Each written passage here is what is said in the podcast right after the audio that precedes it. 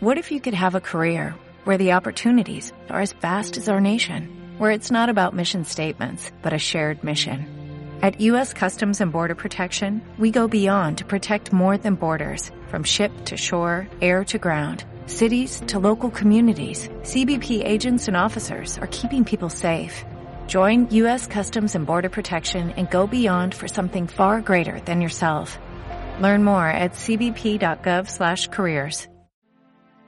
Si hay un equipo con una gran cantidad de ídolos es Boca Juniors, pero antes de que se consagraran diversos futbolistas tuvo que haber un jugador que abriera el camino en los primeros años, en especial en aquellos tiempos donde el inicio no fue nada sencillo para el Xeneize. Pedro Bleo Fournol tiene el logro de ser el primer ídolo de Boca, sin embargo, en el imaginario colectivo es conocido simplemente como Pedro Calomino, y es que Fournol nunca logró conocer a sus padres, por lo que tiempo después decidió utilizar el apellido de la familia que le adoptó. Calomino nació en Buenos Aires en 1892 y su formación como futbolista no podía darse en otro lugar que no fuera el barrio. Pero antes de poder soñar con convertirse en jugador, su padre le había inculcado la labor de trabajar como pintor en los vapores italianos y holandeses. El destino quiso que aquel joven fuera una estrella del balompié. Calomino en su formación ya sorprendía como un atacante rápido y con grandes cualidades. Pese a que su físico podía despertar demasiadas dudas sobre su fortaleza, el futbolista siguió moldeándose en Catedral del Norte, donde pronto acabó por llegar a Boca. Fue gracias a un representante del club que Calomino pudo dar el salto hacia el Chennai en 1911, donde se integró al equipo de tercera. Sin embargo, gracias a su calidad en un partido frente a River Plate en el que anotó un gol, se ganó el ascenso al primer equipo que por entonces se desempeñaba en la división intermedia.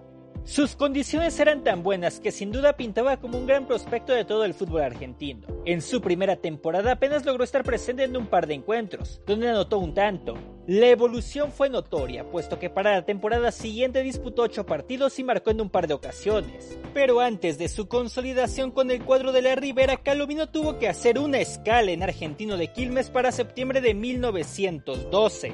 Los ataques que propinaba por derecha lo hicieron ganar fama de inmediato tanto que hasta por entonces tuvo su debut con la selección argentina. Aquel joven volvió a Boca para la temporada de 1913, donde se consolidó como un elemento importante al estar en 15 partidos y marcar 7 goles. Y aunque nuevamente volvió a estar cedido en argentino, finalmente tuvo su regreso soñado con la camiseta azul y oro en 1915. Desde ahí, Calomino no haría más que afianzarse como el primer gran ídolo. Sus condiciones siempre fueron sobresalientes, la velocidad que poseía le ayudaba a picar bien en los espacios y desde luego, la manera en la que eludía a los defensores con su técnica pronto lo posicionó como un referente. De hecho, varias personas y uno que otro historiador se han atrevido a colocar a Calomino como el inventor de la bicicleta en el fútbol. Sin duda un recurso bastante interesante para burlar a los oponentes cuando buscaba escapar de manera íntegra. Y es que el atacante si algo padeciera en los constantes golpes que sufría en el juego. Pese a ello, siempre lograba encontrar la manera de colocar centros importantísimos. El cariño de la afición fue creciendo con el paso de las campañas. A su vez, que el club logró afianzarse en la primera división, mientras que en las gradas el grito de los fanáticos de origen genovés hizo característico el Dagele Calumín, que gritaban en su dialecto. A lo largo de su carrera, Fournol siempre tuvo varias curiosidades, y es que jamás logró acomodarse a los zapatos de cuero para jugar fútbol, por lo que debió utilizar modelos de tela. Pero incluso esto muchas veces no era suficiente, y varios partidos los llegó a terminar descalzo. También era aficionado al juego de las bochas, mismo que practicaba en el club, pero también le gustaban el ciclismo y la natación que desde joven hacía. Por si fuera poco, el legado que fue construyendo le hizo merecedor de ser el primero con la camiseta Shenzhen en aparecer en la portada del gráfico. Y debido a un problema en el ojo derecho, su carrera como jugador debió concluir en 1924. En su haber dejó los campeonatos del 19, 20, 23 y 24. También una copa competencia en el 19, la Copa Honor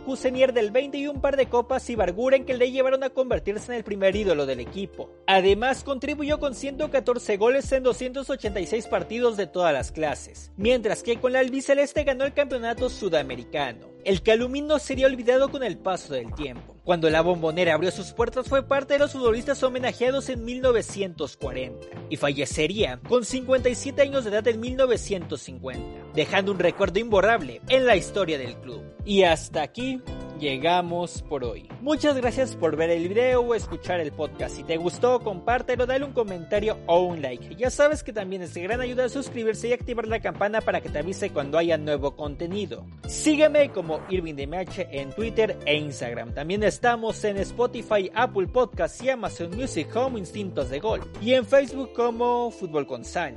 Cuídate. Nos vemos en la siguiente. Bye. Every day, we rise, challenging ourselves to work for what we believe in. At U.S. Border Patrol, protecting our borders is more than a job. It's a calling. Agents answer the call, working together to keep our country and communities safe. If you are ready for a new mission, join U.S. Border Patrol and go beyond. Learn more at cbp.gov/careers.